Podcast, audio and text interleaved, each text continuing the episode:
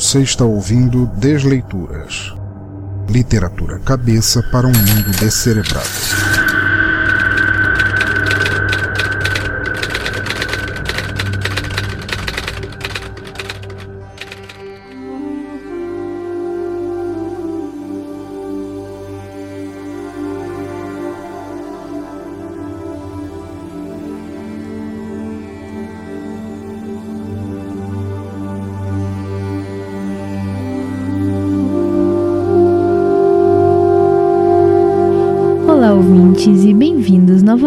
Ao Desleituras, o podcast de narração de contos, histórias, poemas e textos do nosso teatro escuro.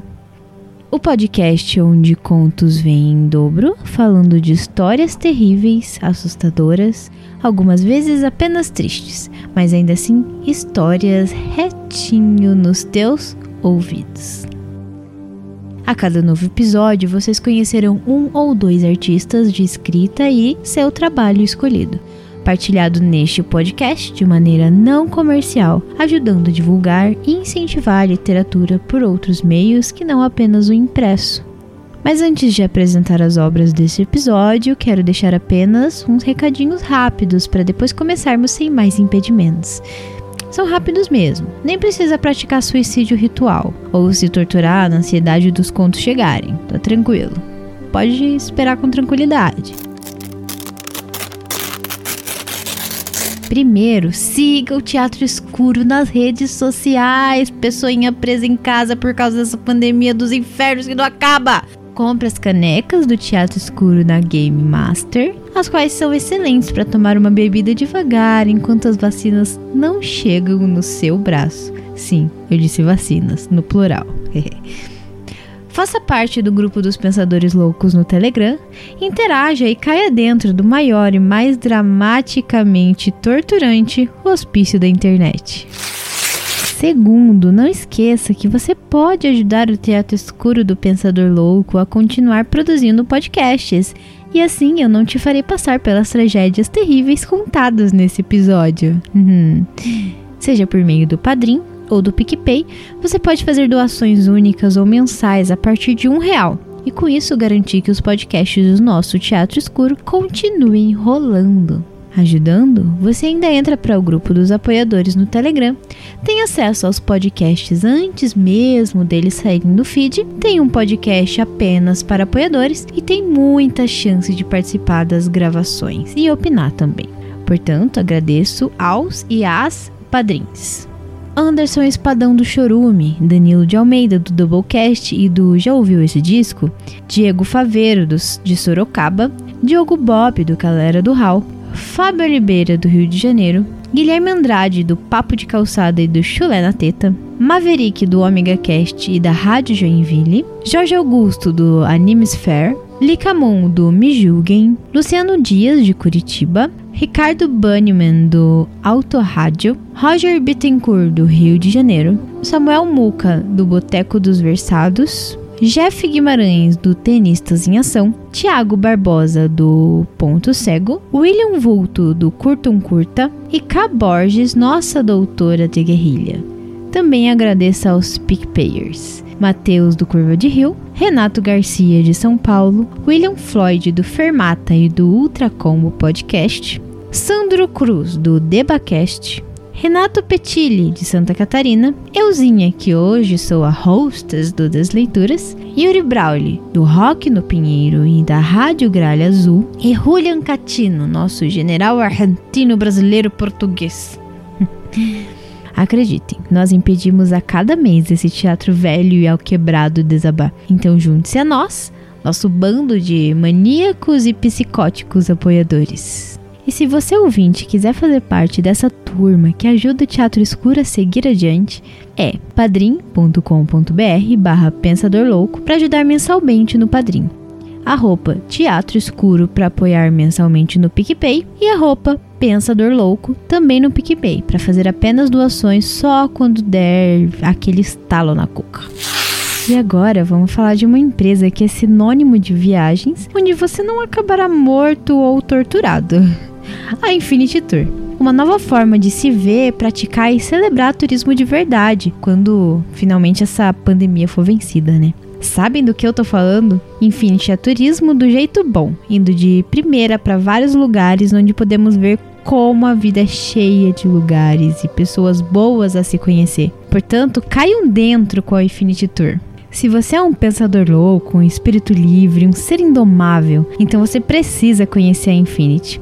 É turismo para quem é ambicioso, o bastante para sair por aí e ver o mundo que nos faz ser aventureiros das viagens. Os caras têm uma vasta programação, desde passeios de 3 horas até um feriadão inteiro. Tudo para te fazer torcer para mais vacinas chegarem logo e acabarem com essa doença de merda. Precisa de agito, mudança de ares, experiência gastronômica, turismo corporativo? Tá esperando o quê? Acesse agora mesmo bladobladobladо.infinity.tour.br e veja todas as formas perfeitas de te fazer curtir a vida como alguém que aprecia os prazeres que ela te oferece.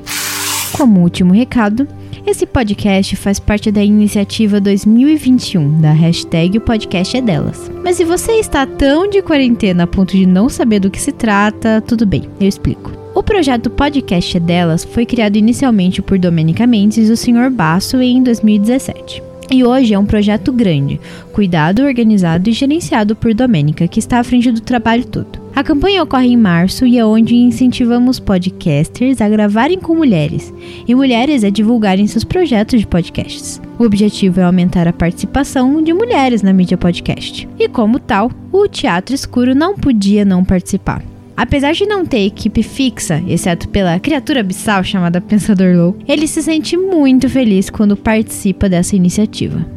E igualmente felizes ficamos nós, por não termos que escutar sua voz cansativa de cigarro paraguai e cachaça barata destilada na pia do banheiro. Faz a iniciativa O Podcast é Delas valer ainda mais a pena. Glória a todas no projeto que calaram a boca do pensador, ao menos nesse episódio 51. Brincadeirinha.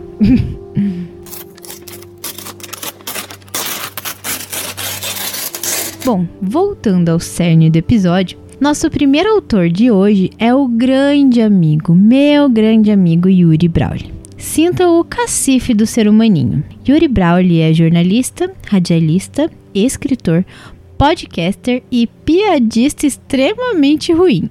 Nas horas vagas, mas nem tanto. Na verdade, ele é um piadista extremamente ruim o tempo inteiro, full time.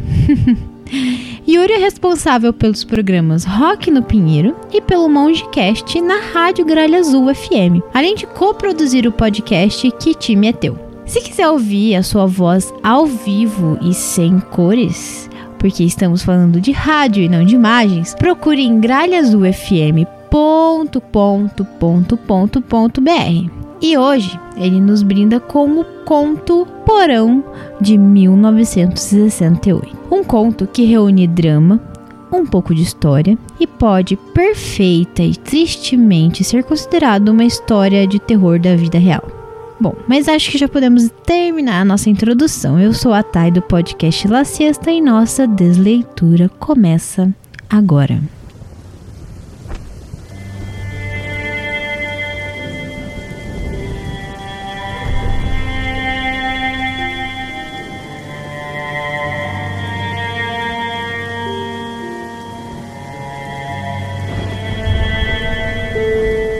Porão de 1968, por Yuri Brawley.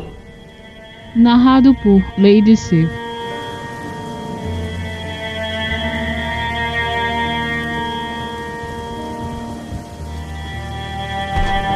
São Paulo, 21 de junho de 68.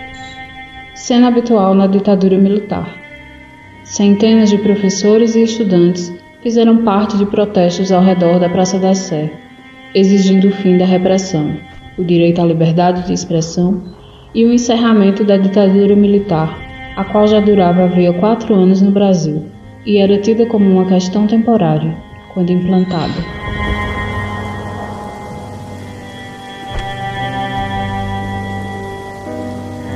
O cenário para qualquer tipo de manifestação estava cada vez mais complicado depois que foi instaurado o Ato Institucional número 5.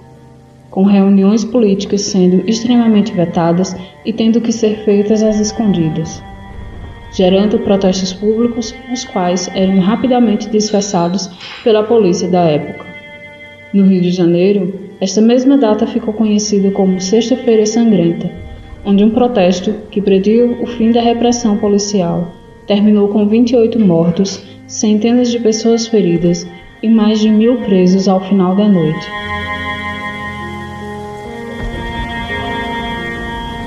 Na capital carioca, o protesto começou três dias antes, quando o líder estudantil Jean-Marc von der foi preso ao lado de outros 28 estudantes em uma passeata, escalonando as manifestações até o conflito do dia 21.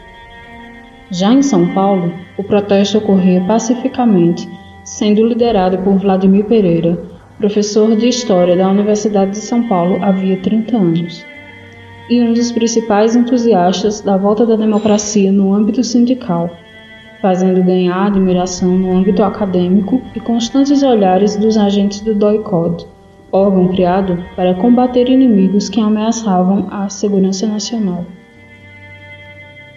Por volta das 16 horas, o protesto começou a ser reprimido pela polícia militar. Poucos minutos depois, a praça estava em um cenário de guerra.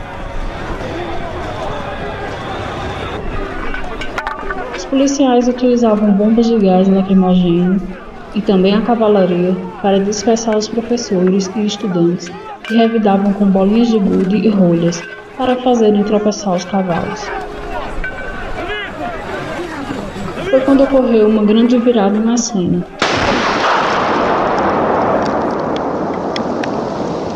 Um grande estrondo foi ouvido a cerca de duas quadras dali seguido de uma construção em chamas e uma fumaça enorme advindo do local. Uma bomba havia sido implantada em uma livraria, deixando o local já esvaziado por causa de protestos em escombros.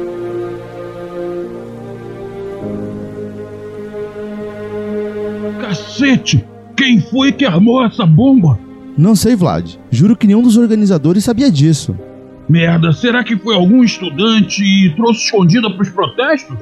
Nós verificamos todo mundo que veio para cá com a gente. Não é nenhum dos nossos. Depois vemos isso, depois vemos isso. Agora corre que a cavalaria tá vindo. Parados aí, porra!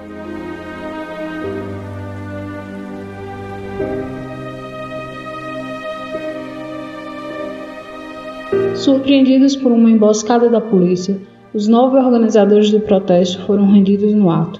Pereira, acabou sendo considerado o autor da explosão ocorrida na livraria. Levados ao doicode da cidade, os quatro estudantes e cinco professores estavam sentados na recepção do local. Foram atendidos pelo general Emerson Castro, um dos mais renomados militares do país, sendo conhecido por ser um brilhante líder e defensor da ordem a qualquer custo.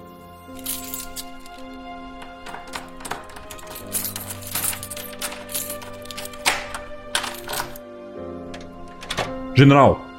Falou o tenente, e junto a mais dois soldados de guarda, bateu uma continência sincronizada. Quem é o terrorista? O Ali, da ponta, Vladimir Pereira. Que absurdo! Eu não sou. Te dei permissão para falar? Interrompeu o general. Não, mas é que. Não quero saber. Disse Emerson, depois virando-se para o tenente ao seu lado. E os guardas. Solta os outros oito e deixa só ele aqui. Senhor? Tu tem certeza? Só me interessa ele. Manda os outros embora. Solta uma nota oficial colocando o resultado da investigação apontando para o Vladimir aí como autor do atentado e da bomba. Ok. O tenente deu de ombros. Vou falar com o escrivão.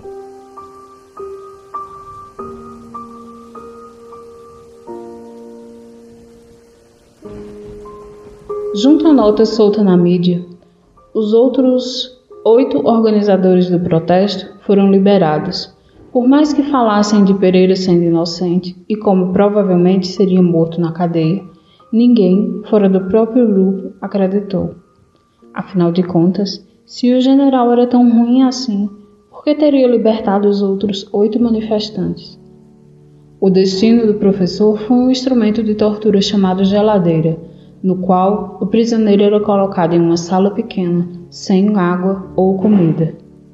A única entrada de informações da cela eram sons enlouquecedores emitidos de fora.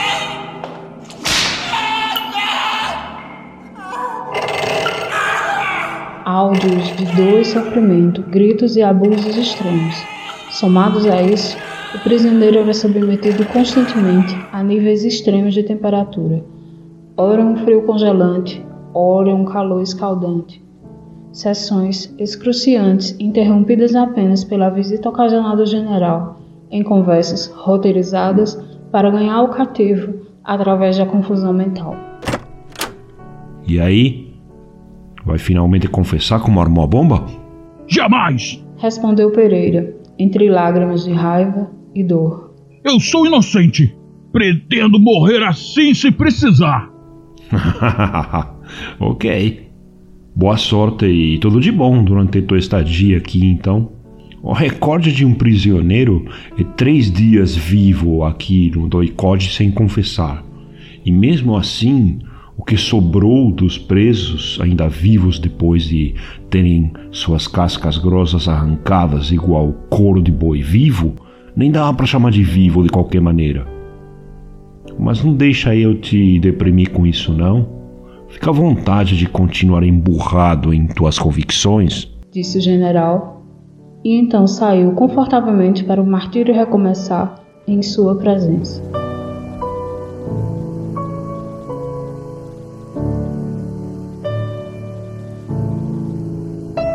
Após cinco longos dias de permanência na geladeira, Pereira não resistiu e acabou caindo morto sem poder de reação. Já não tinha muita pele agarrada aos ossos fragilizados quando aconteceu. Foi necessário apenas um soldado para carregá-lo displicentemente e sem qualquer esforço ao necrotério. Em sua cela foram encontradas anotações contendo os relatos que produzira durante as poucas horas que esteve fora da geladeira.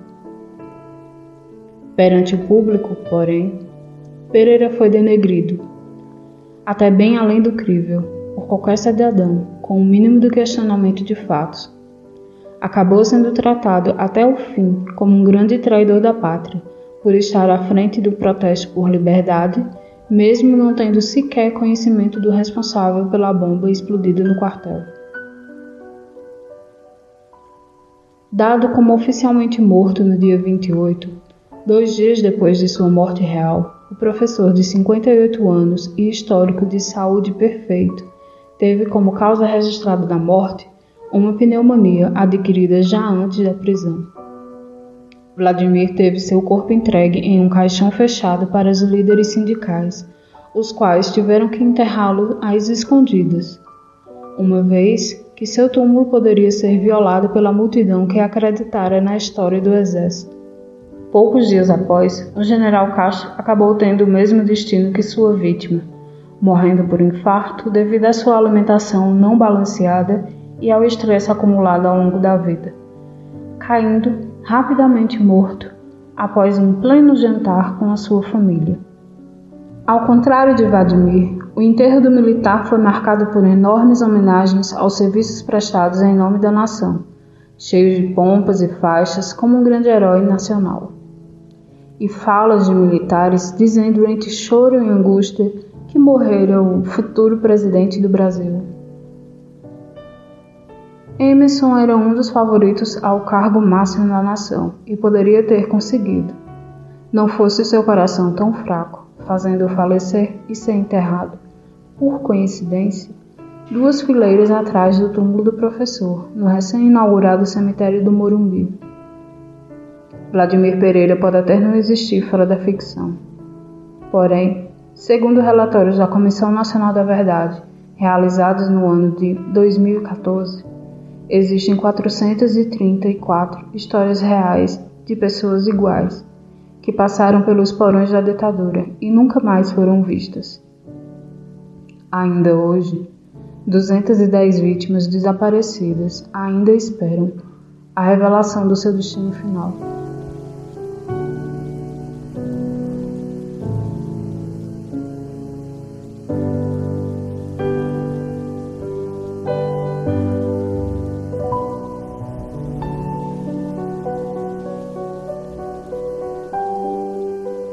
Participaram desse episódio Lady Sif, do podcast A Queda do Véu, como narradora, Maverick, do Omega Cast e da Rádio Joinville, como Vladimir Pereira, William Floyd, do Fermata e do Ultra Combo Podcast, como ativista, Jeff Guimarães, do podcast Tenistas em Ação, como o Tenente, e Julia Catino, do podcast Por Outro Lado, como o General Emerson.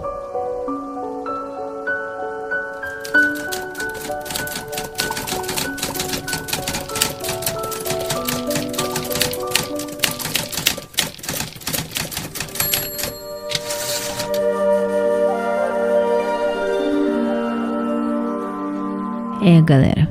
Esse pode ter sido um conto de ficção, mas se reflete em centenas de casos ocorridos, testemunhados, registrados e provados durante o tétrico período da ditadura militar no Brasil. Agradeço muito ao Yuri Brauli por, nesse momento onde parece que uma parte tão grande da população optou pelo negacionismo da própria história e seus crimes passados, nos mostre como tudo foi tão ruim e como pode ser pior. Como falei, essa foi uma obra de ficção, mas profundamente arraigada na verdade que nunca deveríamos esquecer. Muito obrigado, Yuri, e muito obrigada a todas as vozes que fizeram essa história ser contada para sempre.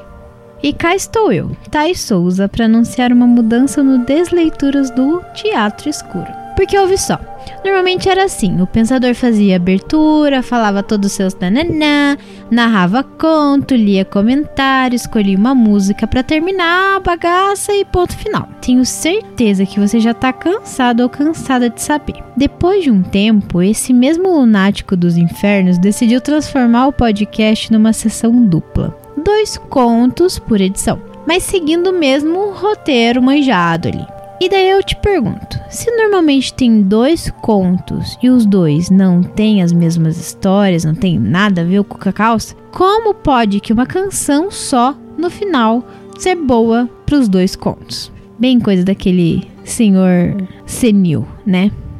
Tudo bem. Vamos resolver isso. Por causa disso, decidi aproveitar e trazer uma mudança. A partir de agora, só porque eu posso, cada conto terá sua própria canção de encerramento e pau no cu do pensador se ele disser algo contra. Tenho o Deachagu no meu lado. Ha, sou linda, né? É isso mesmo. Então, para dividir as sessões de contos a partir do nossos episódios 51, fiquem agora com a música Cálice, de Chico Buarque com Milton Nascimento, e que reflete muito bem tudo que o primeiro conto retratou. Daqui a pouco a gente volta.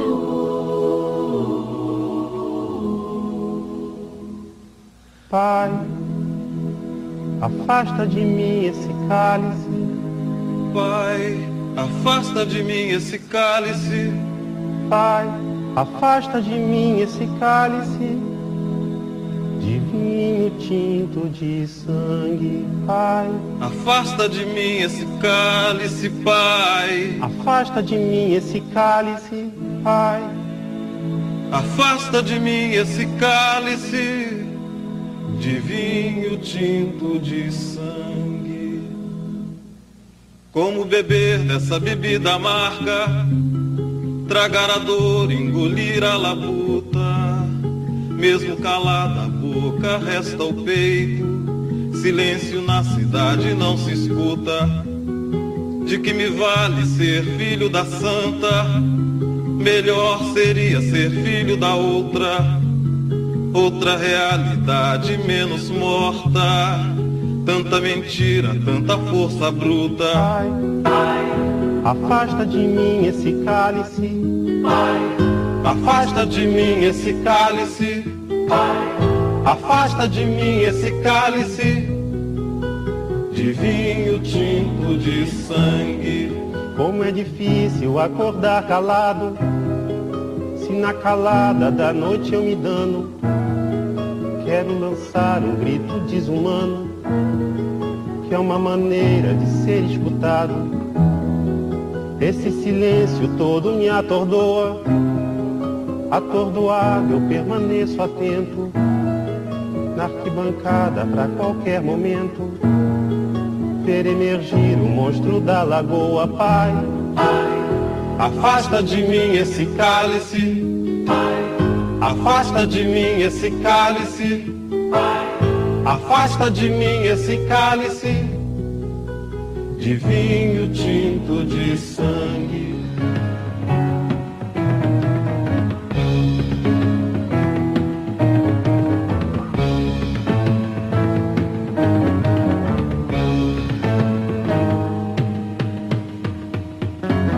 De muito gorda a porca já não anda, de muito usada a faca já não corta. Como é difícil, pai, abrir a porta, essa palavra presa na garganta. Esse pileque homérico no mundo, de que adianta ter boa vontade? Mesmo calado, o peito resta cuca dos bêbados do centro da cidade. Pai, afasta de mim esse cálice. Afasta de mim esse cálice. Afasta de mim esse cálice de vinho tinto de sangue. Talvez o mundo não seja pequeno, nem seja vida um fato consumado. Quero inventar o meu próprio pecado, quero morrer do meu próprio veneno. Quero perder de vez tua cabeça, Minha cabeça perder teu juízo. Quero cheirar fumaça de óleo diesel. Me embriagar até que alguém me esqueça.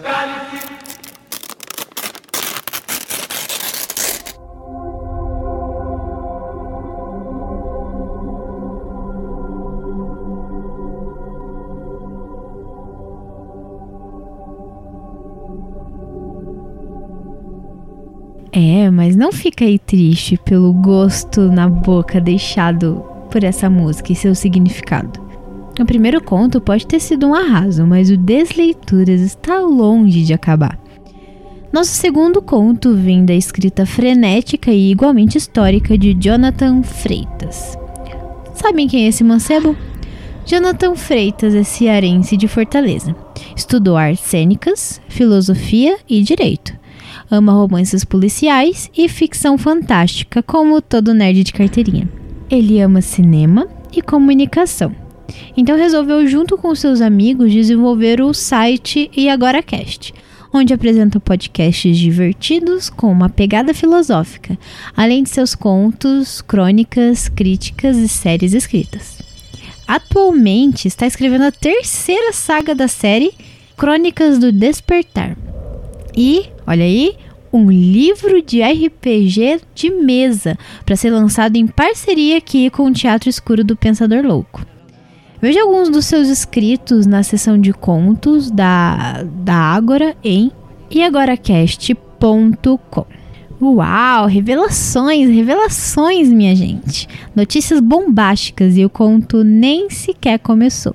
Jonathan já esteve por aqui com o conto Lua Cheia no Cangaço, mas hoje nos presenteia com Espírito e Lâmina.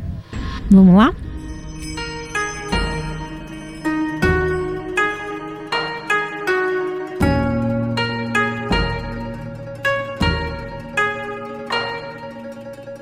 Espírito e Lâmina, por Jonathan Freitas. Narrado por Condessa Vanora.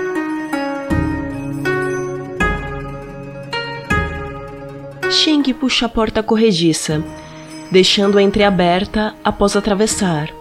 Vem caminhando lentamente pelo canto esquerdo do dojo e me olha com aqueles pequenos olhos curiosos, cheios de admiração.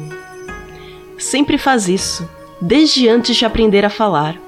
Essas crianças de hoje são bem mais espertas e audaciosas que as de antigamente. Sinto de longe sua energia e intenção de me tocar, mas ele não ousaria fazer isso, correndo o risco de ser descoberto por Hideki, seu avô. Shingi tem sete anos e é o neto mais novo da família Masamune. Mora com seus pais na casa de seu avô de 62 anos, Masamune Hideki, patriarca de uma conhecida família na cidade de Shirakawa, na província de Gifu. Hideki vem de uma linhagem de samurais e artesãos de espadas japonesas, conhecido e procurado por sua habilidade em fazer essas armas tão encantadoras quanto letais. Para Hideki, todo o processo de confecção de uma espada passa por uma filosofia autêntica. Antes de entrar em sua oficina, sempre cumpre o ritual de orações em um pequeno templo decorado que construiu na entrada de sua casa. Neste local, ele pede permissão aos ancestrais para o trabalho, pois é com o auxílio deles que pode invocar três sentimentos para a forja das espadas: Kami-sama, Deus, Kokoro, coração, e Kimochi, sensação de bem-estar. Como é considerado um objeto de proteção, a katana carrega energia, inclusive de quem a encomenda. Depois do ritual de consagração, no momento da entrega, a espada adquire a alma do dono, passando a unir Shin, o espírito, e Ken, a lâmina. Hideki já fabricou centenas de espadas, mas insiste em dizer que não é qualquer pessoa que pode receber uma katana. A depender do karma do indivíduo, a espada quebra na fabricação. Se eu acredito nisso? Claro que não. A energia que prevalece é a do forjador da espada. E é exatamente por isso que Hideki é meu portador atualmente. Não sou uma das espadas forjadas por sua família, sou uma katana Muramasa. Se você nunca ouviu falar de mim ou de minhas irmãs, acho melhor ir embora agora. Não tenho tempo para humanos débeis como você. Insolente. Ainda está aí? Pelo que vejo, é persistente também. Vá lá, serei benevolente dessa vez. Vou então me apresentar. Nasci em 1534, pelas mãos de um hábil forjador chamado Muramasa Sendo. A linha em forma de onda ao longo da minha borda combina com o brilho do meu fio. Por isso fui batizada de Ginki, que significa demônio prateado. Muramasa se dedicou à forja de espadas como poucos e transferiu para cada uma de suas criações uma energia incomum, capaz de fazer com que seus portadores sentissem uma vontade intensa de matar. Passamos então a ser chamadas de katanas malditas e fomos proibidas de sermos empunhadas durante o shogunato Tokugawa, a partir de 1603 devido às mortes de parentes de Tokugawa por nossas lâminas. Eu mesma senti o gosto do sangue de Tokugawa Ieyasu durante uma batalha em 1605. E confesso que foi muito bom. Pena que ele não morreu na ocasião. Mas ele não foi o único guerreiro cuja carne foi aberta com a voracidade do meu corte. Estive em árdua e gloriosa atividade, até que chegamos à Era Meiji, no ano de 1868, período em que finalmente fui escondida. Antes disso, fui portada por vários membros da linhagem do clã Makusa, incluindo o habilidoso Gonami, que me envergonhou, empunhando-me enquanto perdia a vida em um bom duelo. Ah, você também ficou curioso sobre isso? Pois bem, vou lhe contar.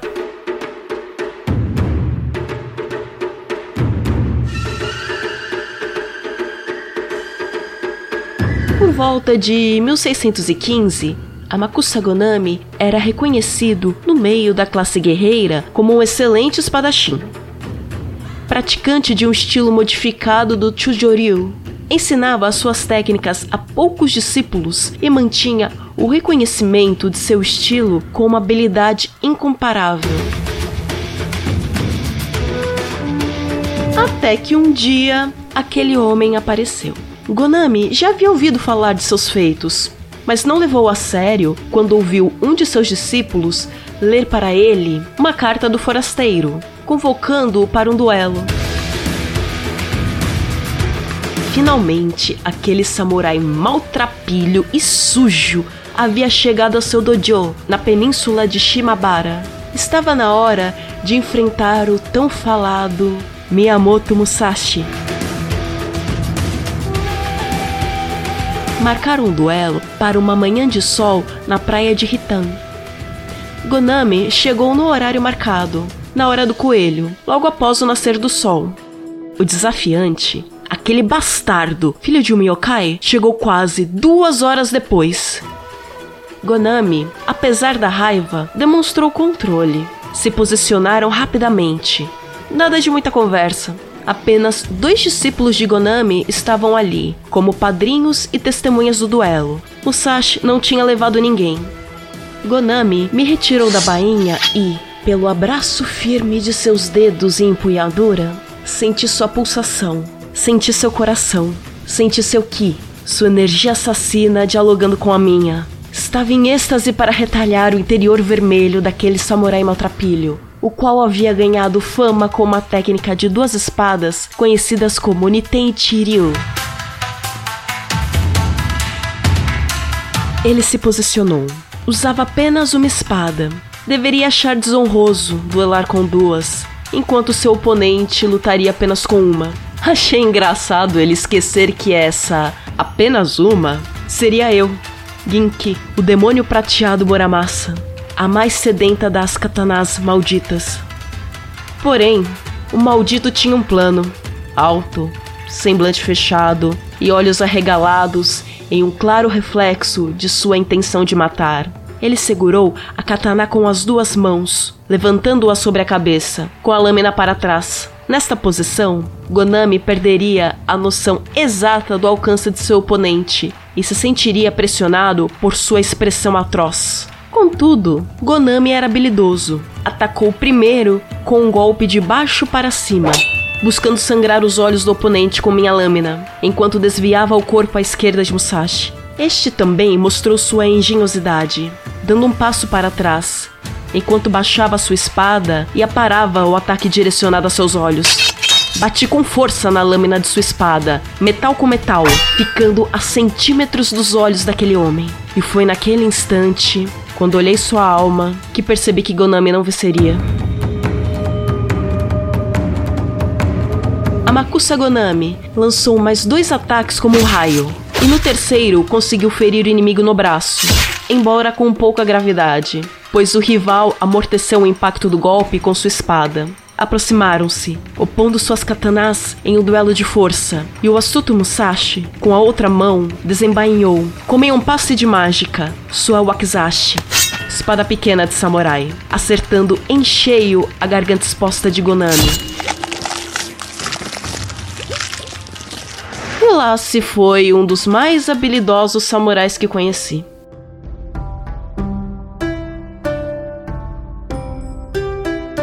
Ainda hoje, penso que, se Musashi tivesse sido meu empunhador, eu teria ceifado muitas outras almas. Mas é só uma sensação. Felizmente, os discípulos de Amakusa me guardaram e pude continuar em outras mãos assassinas. Cheguei até mesmo a participar da revolta dos últimos seguidores do shogunato Tokugawa, no início da era Meiji. Note a ironia do destino. Se bem que nunca me importei com lados políticos. Tudo o que sempre quis foi apenas desfrutar do meu incontrolável prazer em derramar sangue. O que lamentavelmente deixei de fazer a partir do ano de 1872 da Era Meiji, quando houve um decreto do príncipe Mutsuhito proibindo o uso de espadas em público. Foi nessa época que Takahashi Goto, meu então portador, modificou o ornamento do meu cabo e bainha para que eu não fosse mais identificada como Muramasa, me deixando aos cuidados da família Masamune. Mas não se engane, ainda posso cortar muito bem uma garganta ou perfurar seu estômago.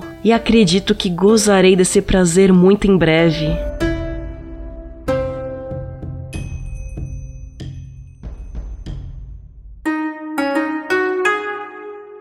Hoje, Hideki me retirou do suporte consagrado.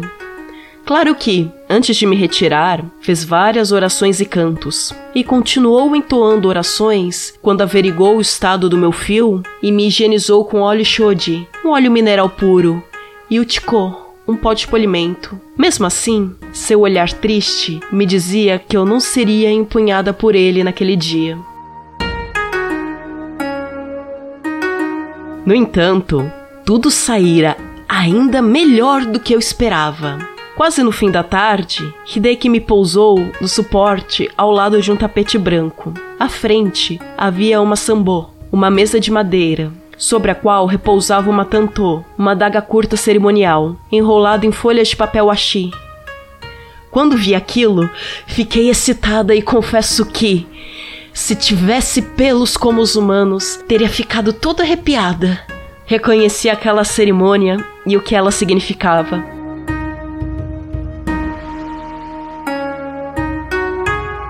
Chegou, pouco depois, trajando um kimono branco, acompanhado de seu filho mais velho, Himura, pai de Sheng. Himura seria o seu Kaishakunin, e trazia uma bandeja com uma pequena tigela contendo saquê e outros objetos, como pincel, papel e tinteiro.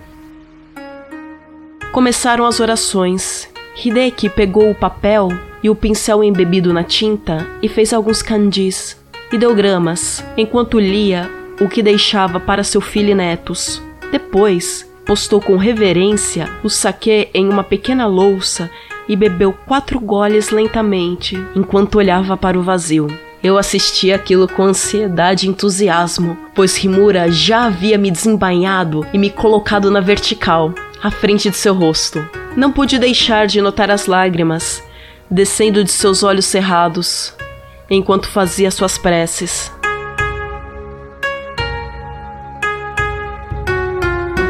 Posso recuperar aquela cena em todos os detalhes, como se estivesse ocorrendo neste exato momento. Ajoelhado, Hideki abriu o kimono até a cintura, ficando com o ventre à mostra, e em seguida pegou a tantô enrolada em papel. Segurando-a com ambas as mãos, pontou a lâmina para o próprio abdômen. Me senti eufórica após tantos anos. De repente, a porta corrediça do dojo se abriu e Kenzo, o filho mais novo de Hideki, surgiu gritando: Pai, por favor, pai, não faça isso!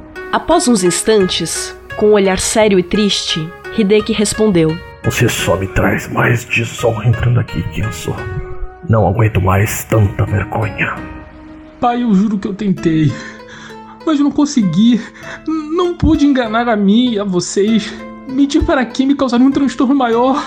Desabafou Kenzo entre lágrimas. Por favor, pai, deve ter outro jeito. Você conhece muito bem a família de Akemi. Os Watanabe são uma das famílias mais honradas e influentes desta cidade. São os amigos de nossas famílias há gerações. E o que você fez? Abandonou a sua noiva no altar. Pai, você arranjou esse casamento.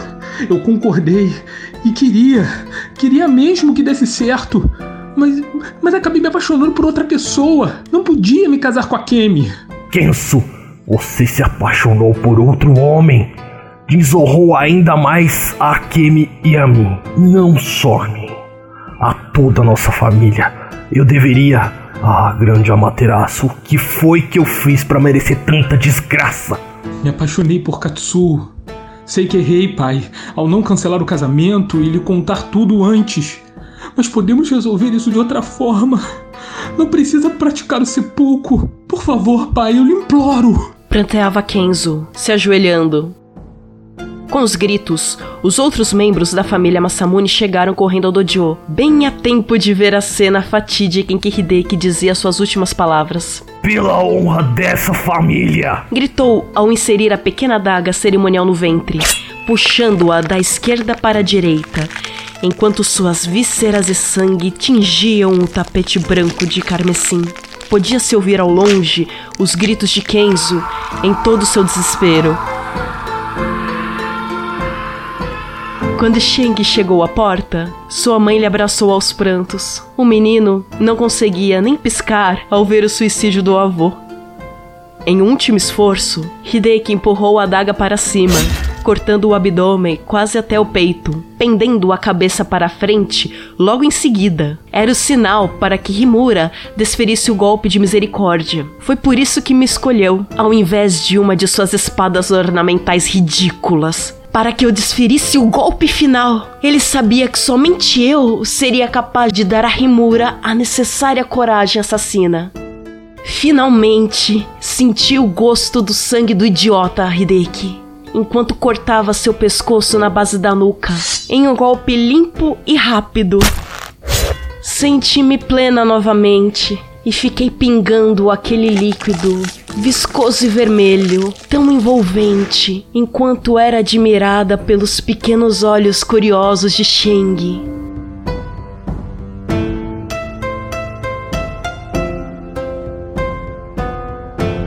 Participaram desse episódio Condessa Vanora do podcast Centelha como a Katana Muramasa, Jorge Augusto do No Animesphere como Masamune Hideki e Fábio Oliveira do Rio de Janeiro como Masamune Kingston.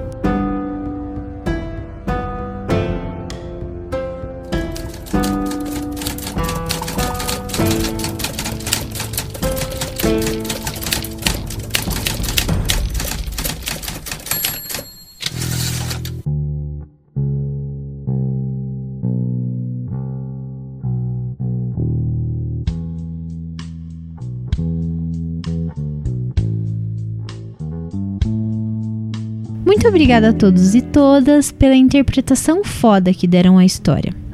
E também não é para menos, trágica quanto foi, uma história clássica sobre shogunatos, samurais e todas essas temáticas é sempre interessante. Mas uma contada pelo ponto de vista da espada colocou um novo nível de fascínio a ela e deixou tudo muito melhor. Muito obrigada, Jonathan, por escrever essa história dramática e afiada para fechar nosso episódio. E muito obrigada à nossa atriz e atores de voz por torná-la ainda mais épica. Mas agora, antes mesmo da canção escolhida para encerrar o segundo conto e o episódio como um todo, estamos nos descomentários nosso bloco de feedback de episódios passados. É só para não deixar aquele porco gordo do pensador ainda mais afundado na preguiça de trabalhar em algo que vale a pena, né? É hora de acordar ele para ler os comentários passados tanto os do especial quanto os do episódio que veio antes desse. Ô, ô senhor, ô, ô, ô vida mansa, que tal levantar essas banhas aí e vir ralar um pouco, hein? Mas ei, você que tá ouvindo, não aperta o stop não que eu volto já já, tá bom? Nossa, uau! Muito obrigado, tá? por essas palavras fraternas, assim. Eu fiquei realmente emocionado. Virou tão costume eu ser xingado aqui por tudo que quando eu sou só um pouquinho insultado eu me sinto todo pimpão. E você aí, ouvinte, espero que esteja curtindo tantas histórias quanto a hashtag o podcast é delas. Mas aproveitando agora que estamos nos aproximando do final do episódio, deixa eu puxar aqui o descomentários e ler tudo o que recebemos desde os dois últimos episódios. Afinal, o último foi um especial e, portanto, esse não teve sessão de feedback. Vamos lá, começando com os feedbacks do episódio 49, quando tivemos os contos Busca por Narizinho e O Novinho do Rio Vermelho. E o primeiro comentário vem de Norberto Silva. Norberto Silva, inclusive, que foi o autor de Busca por Narizinho, que escreve pra gente dizendo: Primeiro eu senti um puta orgulho de ter mandado um conto para o pensador e ele me responder que sim, que ele faria um desleituras com ele. Quando eu ouvi o resultado, puta que pariu, que coisa mais linda. As vozes escolhidas ficaram perfeitas, as músicas e sons ambientes desenharam perfeitamente o clima no ar que tentei passar no meu texto. E pensador, eu só lamento, mas não consegui pensar em mais ninguém para fazer a voz do Sr. Pedro. Sério, cara, tu ficou perfeito. Ele continua: agradeço de coração pelo trabalho incrível e pela oportunidade, e torço para que os demais ouvintes curtam também. E o que dizer desse conto da Cris? É extremamente difícil escrever algo de tom erótico sem cair em algo chulo e cine privê, e ela conseguiu com louvor. Aplaudo de pé aqui, eu simplesmente adorei esse Desleituras. Caro Norberto, cara, se você adorou esse Desleituras, se todos adoraram esse Desleituras, em metade, assim, 50% foi tua culpa, pelo conto brilhante que você escreveu. Muito obrigado, espero que você continue escrevendo, que você escreva mais. Sempre que você tiver um conto novo, será um prazer colocá-lo aqui no Desleituras. Muito obrigado por ter curtido o conto da Cris. Muito obrigado por ter me chamado para fazer a voz do seu Pedro lá. Foi uma honra para mim. E volte sempre, meu querido. Próximo comentário, olha, primeiro comentário desse, desse ouvinte, o Aldo Lantes Mesquita, que escreveu pra gente dizendo: Não importa quanto tempo se leia os trabalhos do Norberto, não importa para que tendência ele vá ou o tipo de saga em que se aventure, o cara simplesmente não consegue escrever algo sem deixar a gente boquiaberto com a tamanha capacidade narrativa, tamanha capacidade de nos fazer entrar na trama e nos sentirmos dentro dos fatos em acontecimento. E isso é difícil de se encontrar em qualquer escritor. Quando comecei a ouvir, eu considerei dizer: Olha, eu vou ter que falar para ele, tá muito bom, mas não é meu tipo de história. Mas logo após as sacolas de dinheiro e o mistério sobre a narizinho, a curiosidade me dominou e eu não queria mais parar de ouvir. Os detalhes da narrativa e dos acontecimentos te prendem e te fazem ficar focado sem nem piscar. Então, quando dentro da boate, já no momento de agir e pegar a narizinho e sair correndo, a intensidade da escrita e da narrativa foi tão grande que eu fiquei ansioso, como se tivesse eu que tomar aquela decisão. E como é de praxe em seus trabalhos, mesmo chegando ao final do mesmo, nunca se tem ideia do que pode acontecer, pois jurei que a casa da véia era um bordel onde a narizinho era posta como prostituta. Se era, eu realmente não consegui captar essa parte. E que a vingança seria por isso de boas. A forma como o podcast foi narrado também foi incrível. Para a temática ousada, o trabalho é impecável, incrível e muito, mas muito bem feito de maneira a te fazer enxergar todo o cenário sem ter a menor ideia de como seria realmente. É isso, meus sinceros parabéns tanto ao Norberto quanto ao Pensador, simplesmente uniram dois trabalhos impecáveis e o resultado foi esse podcast absurdamente maravilhoso. Parabéns a todos os envolvidos, simplesmente fantástico. Aldo, muito obrigado, cara. Teu primeiro comentário, espero que você tenha é, escutado o especial que veio depois desse. Espero que você escute esse episódio também, que você goste. E se você gostou, é claro, volte para comentar, cara. Será sempre um prazer ler teus comentários, cara. Foi muito bom. Próximo comentário de Garcia Renato, lá de São Paulo, que escreveu pra gente, que é padrinho aqui do, do nosso Teatro Escuro, que escreveu pra gente dizendo: Olá, pensador louco. Que conto maravilhoso esse da Narizinho. O clima no ar e o suspense nunca denunciariam um final feliz. Surpreendente esse ponto de vista com os personagens em um ambiente e narrativas tão longe do nosso senso comum. Excelente. Tem todo um carinho nas interpretações e edição, mas fiquei muito feliz com a música do filme Matrix na cena de ação da boate. A frase Smack My Bitch Up encaixou tão bem nesse cenário, um luxo esse cuidado. Quanto ao segundo conto, eu realmente não esperava. Surpreendente ter essa variedade de temas. Gostei também da ideia de mandar comentários em áudio, mas esse episódio foi tão surpreendente que estou sem voz. Abraços e sucesso. Grande Garcia, cara, muito obrigado, muito obrigado mesmo por teu feedback, cara. Pô, muito, muito legal que você ligou, se ligou na música que, que da boate do Matrix e é Prodigy, né? Muito bom, cara. Porra, banda legal pra cacete. Fico muito feliz que você tenha gostado. Obrigado pelo eterno apoio que você dá aqui ao nosso Teatro Escuro e abração, brother. Próximo comentário do também escritor Mike Weaven, que eu estou doido para ter um conto dele aqui, que nos diz: Boas histórias. A construção de cenário usando os personagens do sítio do Pica-Pau Amarelo ficou bem interessante. Eu fiquei esperando os personagens irem aparecendo na trama, curioso para ver a abordagem que seria usada. Gostei da naturalidade narrativa no conto da Cris Souza, que ganhou o reforço da voz de Lika Moon, deixando a história mais envolvente ainda. Parabéns pelo trabalho de todos os envolvidos. Mike, meu querido, muito obrigado a você por ter vindo aí curtir mais esse episódio, deixar mais esse feedback. Espero que você continue curtindo, espero que você escreva uma história. Não precisa ser exclusivo, pega uma história tua e só esfrega na minha cara aqui. Toma na cara, toma na cara essa história. Eu quero um desleitura que estará imediatamente, cara, porque eu gosto muito de você e do teu trabalho. Um abração. Próximo comentário de Darley Santos. E ele nos diz: o conto Busca por Narizinho é genial pega ambientação e clichês de histórias de suspense investigativo no ar e atribui quase que despropositadamente. Eu tô quase. O Darley escreve as palavras assim que são difíceis de narrar rápido. Aos personagens chaves, os nomes dos personagens do sítio do Pica-Pau Amarelo. Fico imaginando em que estado de espírito o autor resolveu fazer essa mescla, se inspirando nos próprios nomes originais para recriar os personagens em seu caráter e tipificações criminais. Tipificações? Darley, de onde você tira essas palavras, cara? Continuando, Narizinho, que seria uma puta cheiradora de cocaína e a psicopata da história. Visconde de Sabugosa e seu modus operandi de enfiar sabugos no reto dos desafetos. O rival, claro, tinha que ser o Marquês de Rabicó, o horrível background da boneca Emília, a boate com o nome de Caverna da Cuca. Já o conto O Novinho do Rio Vermelho parece um daqueles contos que a gente escuta no podcast da Priscila Armani, o sexo explícito. Olha aí! Eu veria facilmente, Darley, esse conto lá no, no podcast da Priscila Armani, com certeza. Muito legal. Muito legal mesmo, mas é aqui, né? Desleituras a gente não faz preleção, assim, não sendo algo completamente cabroso e impossível de ser ouvido por pessoas, assim, aquele, aqueles contos com censura recomendada para 50 anos mínimo para poder ouvir o resto, a gente aceita tudo aqui, cara, e os contos foram muito bons. Brigadão, Darley.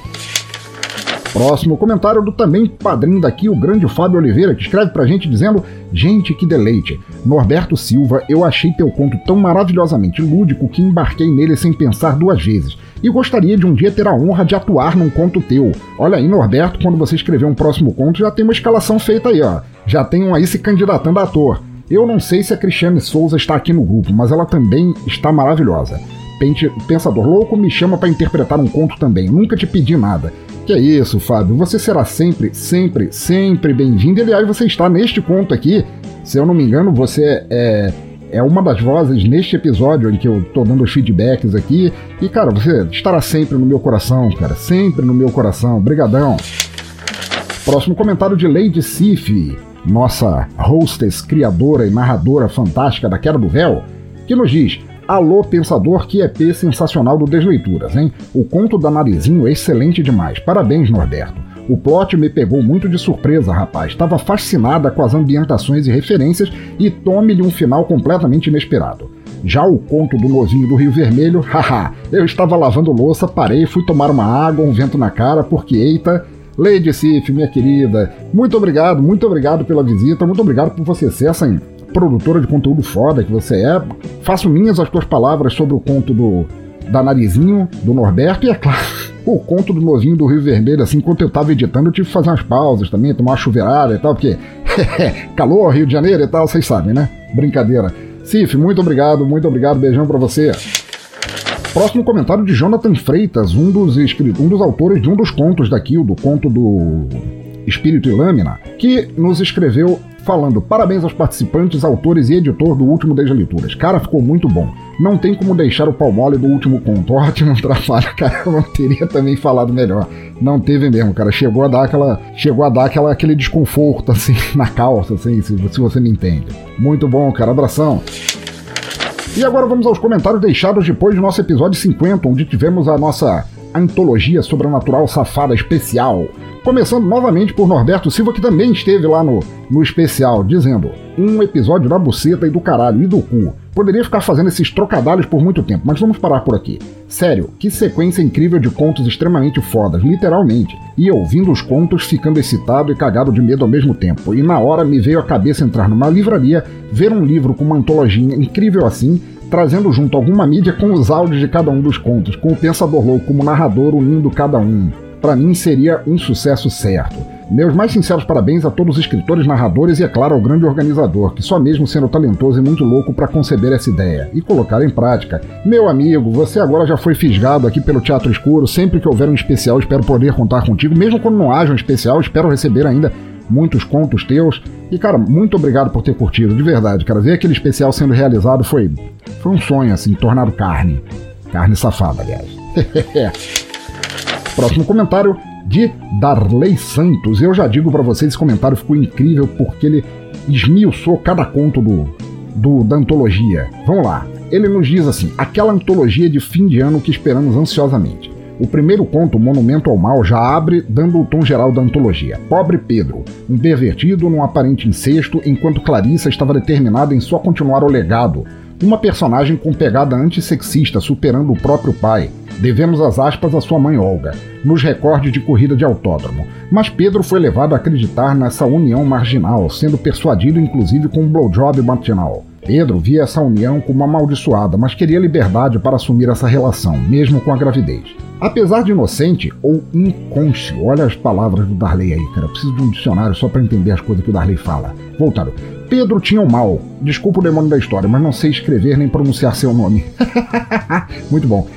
Em sua vida como um legado hereditário espiritual, advindo da consciência do pai ter invocado o demônio em troca de prosperidade. Motivado por seus desejos carnais, mas nem por isso inautênticos, Pedro assassinou o próprio pai por este supostamente não aceitar o sentimento entre os meio-irmãos. Mas a verdade é que o pai tinha ciúmes, pois ele e sua enteada Clarissa tinham um caso, ou seja, é tudo um imbróglio incestuoso. Mas eis que Olga revela que Clarissa é filha de outro Zé, na verdade, e que Pedro, enquanto filho do último hospedeiro do demônio, tinha que passar os genes para a mãe de interesse, ao mesmo tempo em que não poderia continuar vivo devendo ser sacrificado e oferecido no momento, no mesmo momento do nascimento do bebê, como forma de interromper a linha hereditária.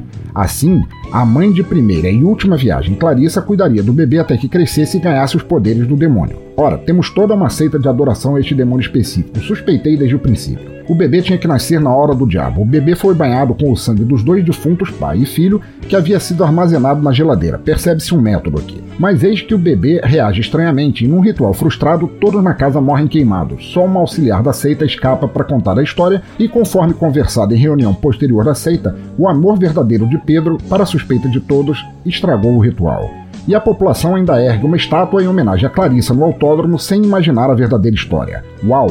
Um conto com vários plot twists e que possui um caráter trágico que só piora no decorrer da narrativa até o fim. Uh, uau! Tomar um gole aqui que a garganta tá seca. Ah. Diz ele sobre o segundo conto. Vestida para matar, vampira dos tempos modernos sai na Night de 2020 para sugar o sangue de incautos negacionistas da pandemia, que sem imaginar terão seu castigo por não respeitarem a quarentena, por assim dizer. Uma vampira lasciva e promíscua que muitos até pagariam o que fosse para ter uma irreversível experiência de prazer e morte de Um Poço Cinzento, esse arauto contemplador é tipicamente aquela criatura moralista que precisa de antagonismos rasos para forjar uma razão de viver, mas não passa de um taradinho que reprime seus próprios desejos, tornando-os imundos e mais pervertidos. Inferno no Paraíso, a vingança da prostituta assassinada, a história de um feminicídio vingado. Esses casos com ambientação em um motel de beira de estrada, com homens viajantes parando para satisfazer seus desejos imundos, sempre me lembram, em certo sentido, o filme Um Drink no Inferno. Aquela história em que o cara pega uma posição vulnerável de calças arriadas. A música de um tal Júlio Nascimento é assim. Darley é assim. Ora, até parece aquelas típicas músicas masoquistas em que o homem sofre nas mãos de uma mulher cru cruel e dominadora de corações. Ele continua. Sobre o luar, gostei da construção do texto quanto à caracterização e background dos personagens e a ambientação. E para os nossos protagonistas tinha que ser tudo perfeito: cenário idílico, sensação de conforto e bem-estar, entrosamento e boa química entre o casal. Enxergo um grande mérito na descrição das cenas da cópula, com todas aquelas mudanças corporais aparentes dos amantes, é, enrubescimento, pelos eriçados, ereções, as ações reflexos provindas da excitação, os pensamentos impulsivos e determinados do calor do momento, o tal transe da luxúria, no qual os amantes não perceberam mais nada ao redor, com foco total no ato. Êxtase muito bem descrito em sua intensidade, orgasmo catártico e mortal. Bom, parece que uma mulher por cima pode ser fatal se o homem não aguentar o tranco, risos. Mas e esse final de algo se aproximando no mato? Próximo, ele fala de semelhante, o que o desejo de alcançar o oculto a qualquer custo pode fazer com a pessoa. Nosso personagem já tinha um certo nível de conhecimento do oculto, mas mesmo assim não estava preparado para o que viria. E foi muito real, tudo de fato aconteceu, e ficou orgulhoso de conseguir o inimaginável, despertando uma criatura inteligente, misteriosa, ancestral, divina, demoníaca e alienígena. A cena da cópula entre o homem e a criatura é deveras aterrorizante. Ele queria usar o oculto, mas o oculto acabou utilizando ele. Muito bem escrito. O Renascido. Num típico ambiente de lan house, um tarado usa a cabine do lado.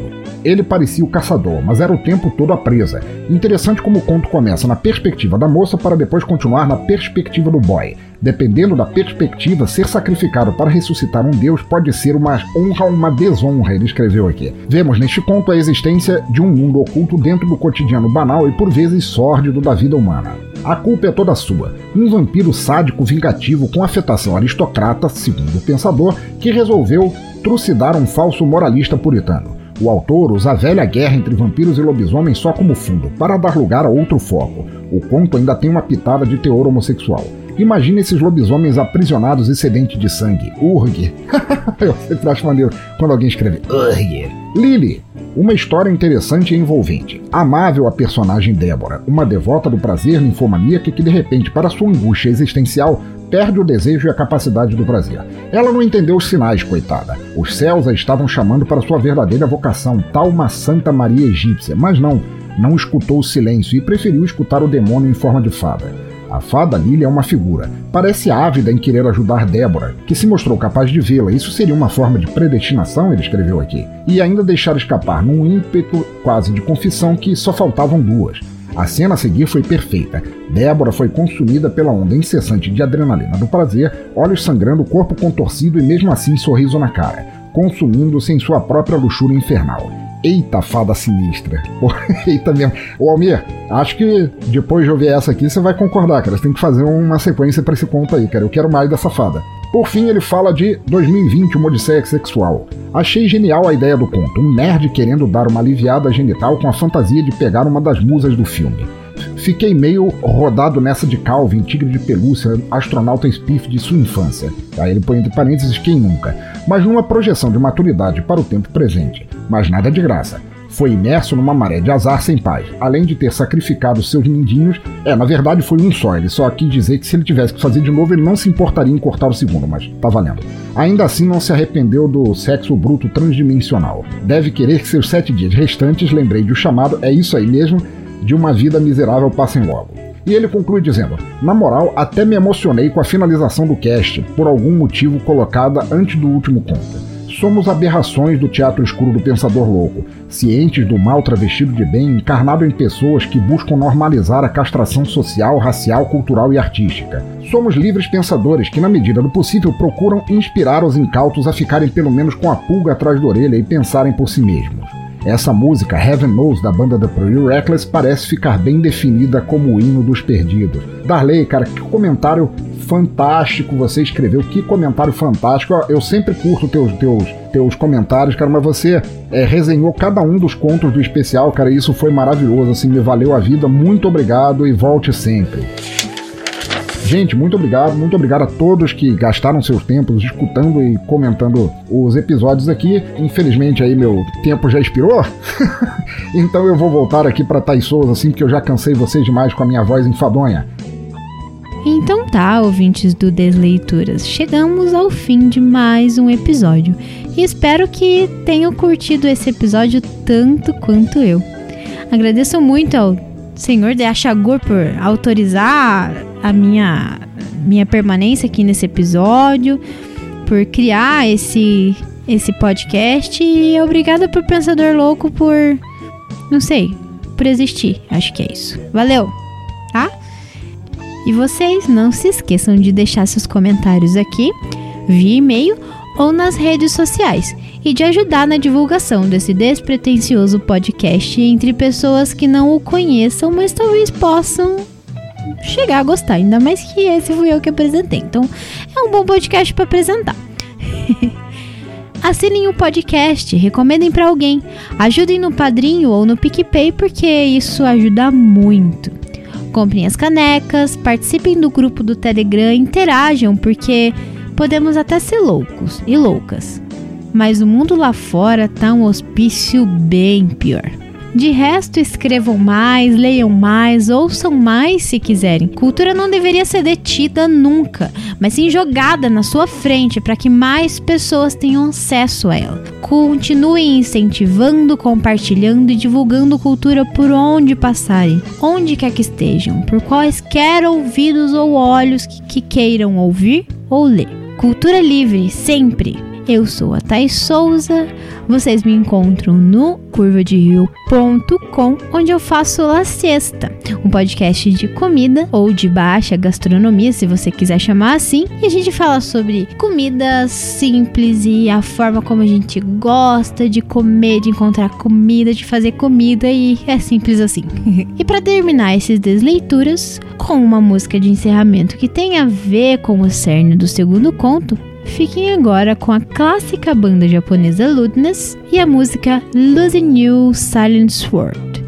Abraço a todos, apoiem a hashtag podcast é delas e até uma próxima.